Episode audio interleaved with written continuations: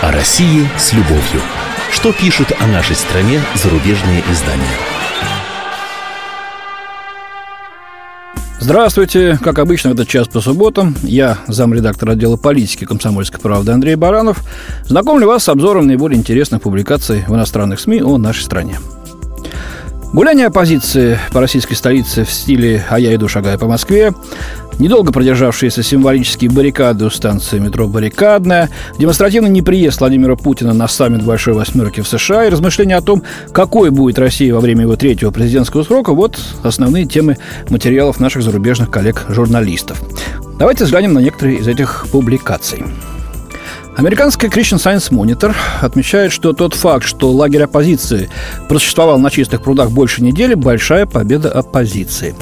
По-видимому, российские активисты сознательно позаимствовали тактику движения «Захвати Уолл-стрит», считает автор Фред Уэйр. Э, но на Западе полиция в большинстве случаев находила предлог для демонтажа лагерей, и активистам приходилось изобретать новые формы. В России, вероятно, произойдет то же самое, только в ускоренном темпе, полагает журналист.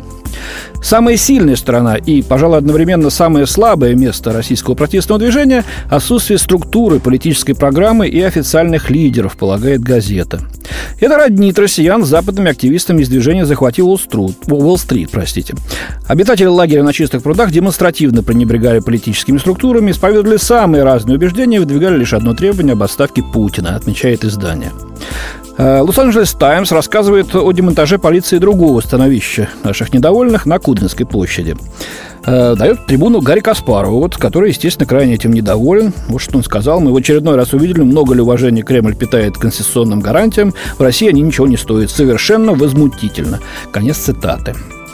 Эх, Гарри Кимович, я вот что-то не припомню, чтобы вы летом 1993 года да, давали бы интервью той же Лос-Анджелес Таймс по поводу варварского э, разгона тогдашним нашим ОМОНом палаточного лагеря антиельцинской оппозиции у Останкина.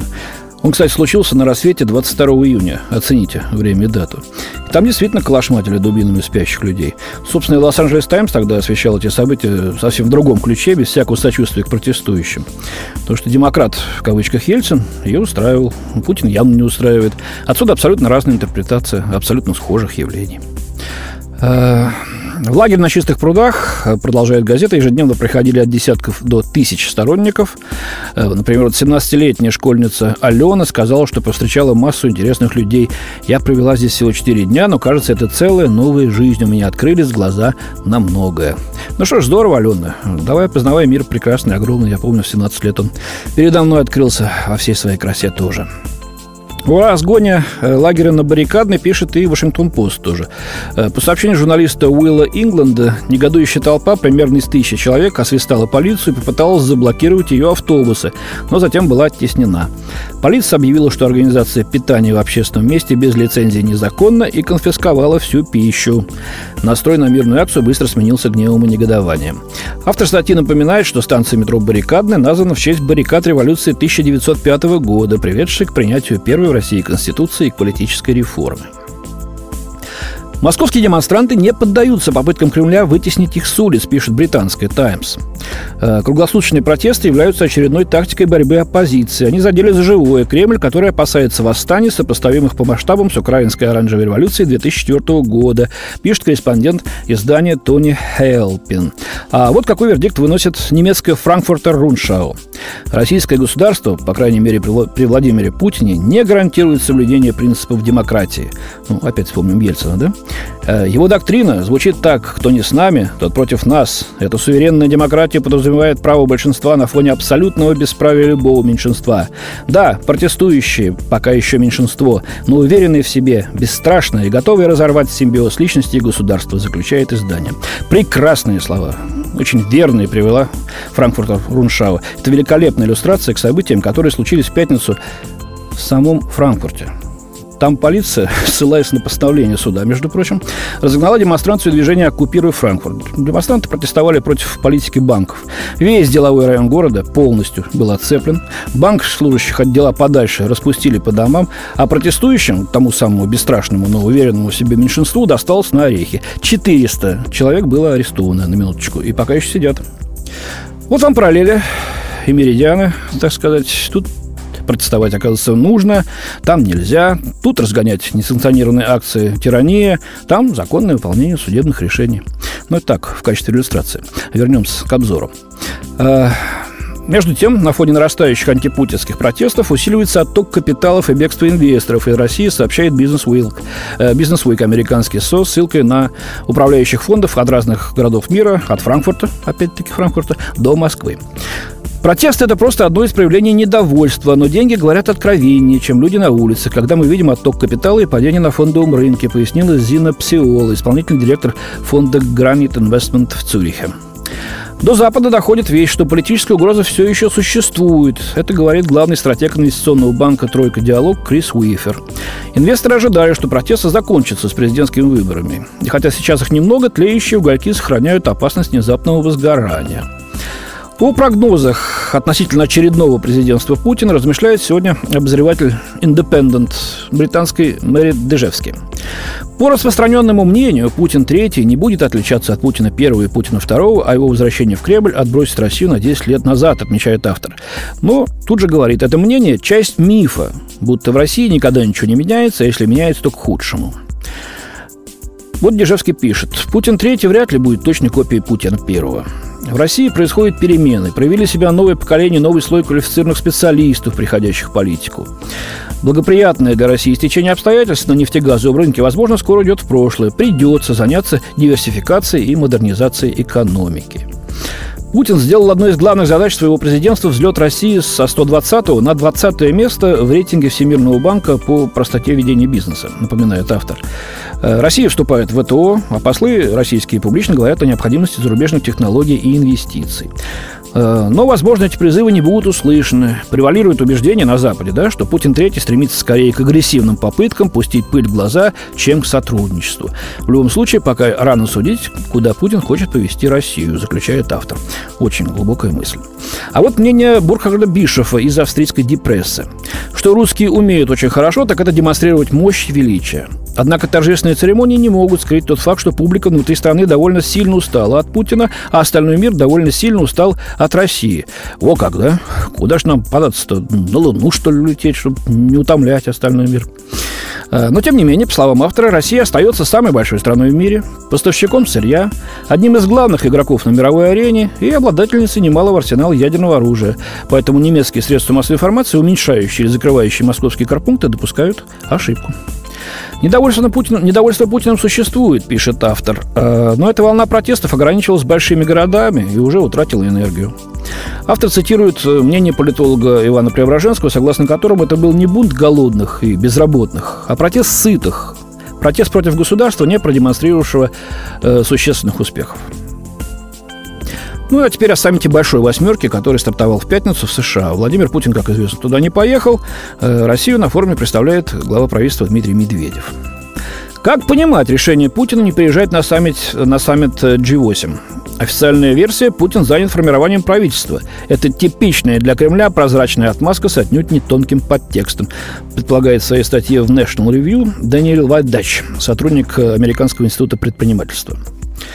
Автор считает, Путину просто не хочется выслушивать от коллег э, по восьмерке упреки в гонениях на оппозицию. Ну, ха-ха, скажу я. Ну, про Occupy Wall-Street мы, про события в Германии сегодня уже мы поговорили. Так что тут западные политики рискуют, наверное, получить сдачи.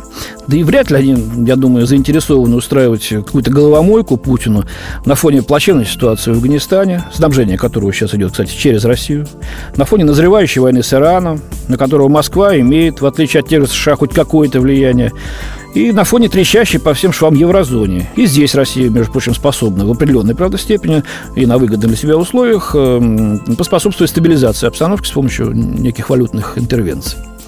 Но нет, уверен господин Вайдач, чем больше Путин усиливает репрессии в России, тем более неуютно он станет чувствовать себя в обстановке, где доминируют демократические страны, то есть на саммитах НАТО и G8. А чем меньше он общается с Западом, тем меньше он будет воздерживаться от внутриполитических репрессий, считает автор. Таков порочный круг, ожидающий Россию под властью Путина, и в отношениях России с Западом вскоре разразится шторм, прогнозирует обозреватель. Вот, вот поди что, им не имется, как раньше писали в «Правде». А, Лора Мандевиль из французской «Фигаро» на эту же тему пишет. Новость об отказе Путина приехать на саммит осталась практически незамеченной американскими СМИ, а Белый дом сделал все, чтобы минимизировать ее значение. Тем не менее, этот отказ стал неприятным оскорблением для администрации Обамы, постоянно представляющей перезагрузку в отношениях с Москвой одним из круглых достижений своей внешней политики. Директор Евразийского отдела в Национальном фонде поддержки демократии Надя Дюк э, не удивлена таким шагом нового российского президента. Внутриполитические соображения – главная движущая сила дипломатии Путина. Ведь он буквально оседлал тему антиамериканизма в ходе своей кампании, отмечает Дюк. Ну вот я, честно говоря, что-то не припомню явных каких-то антиамериканских высказываний э, Путина в этом году. Да вообще, так сказать, вот последний год. Да? Зато фактом являются слова от республиканского соперника Обамы на предстоящих осенью президентских выборах Митта Ромни, который прямо заявил, Россия для США геополитический враг номер один. Даже не противник, а враг.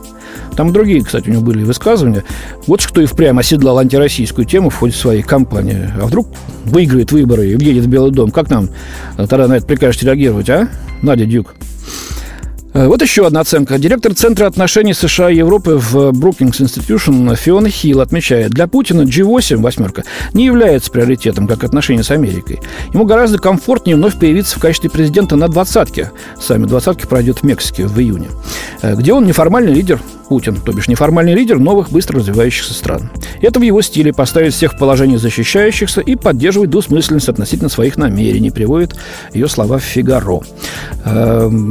По мнению экспертов, отказ Путина от поездки – это выпад в сторону Обамы. Разногласия значительные, вряд ли исчезнут, констатирует профессор Джорджтаунского университета Анжела Стенд. Дискуссии по ПРО зашли в тупик, а усилия администрации по отмене поправки Джексона Венника в надежде на благодарность российской стороны не дали результат. Конец цитаты. Ну так кто же в этом виноват, уважаемая госпожа Стенд? Ну, пусть эти усилия по отмене доисторической поправки увенчаются, наконец, ее окончательной отменой. Тогда и благодарность, возможно, проявится какая-то. А пока что Конгресс готовит новую поправку по ограничению сотрудничества с Россией, избрав в качестве предлога дело Магнитского, как известно. И кому это надо? Ну и потом, если президент США Обама еще полтора месяца назад сообщил Москву, что не, при, не полетит э, на саммит АТС в Владивостоке в сентябре, э, Россия, кстати, его проводит впервые, для нас это элемент престижа, участие, демонстрация своего участия в крупнейшей региональной экономической программе, программе. Так вот, то почему тогда президент Путин из-за занятости не может пропустить очередной саммит восьмерки в США? Не самый судьбоносный, кстати.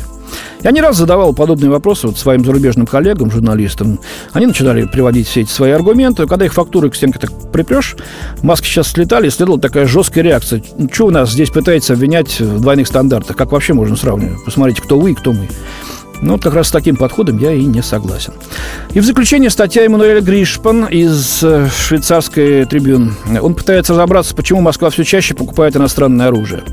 Корабли, беспилотники, а теперь тяжелая бронетехника. Россия планирует купить у итальянской компании от Тамилара лицензию на производство колесных бронемашин «Кентавр», пишет автор.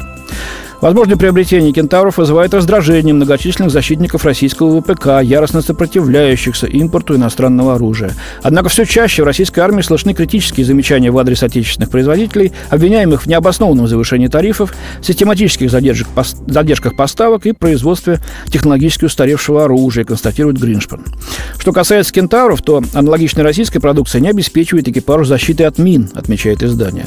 Но, в свою очередь, противники утверждают, что Минобороны России никогда не требовала от отечественных производителей оснащать танки защитной капсулой. Сказали бы, сделали, ну, видимо, выгоднее покупать готовые, считает автор, чем вкладываться в реконструкцию собственных производственных площадок. И вот такой вывод делает газета. Решив обновить к 2020 году 70% своих вооружений, Москва превратилась в третьего в мире покупателя оружия после США и Китая, э, пишет автор. У меня на сегодня все. До свидания. В студии был замредактор отдела политики «Комсомольской правды» Андрей Баранов. России с любовью. Что пишут о нашей стране зарубежные издания? Радио КП.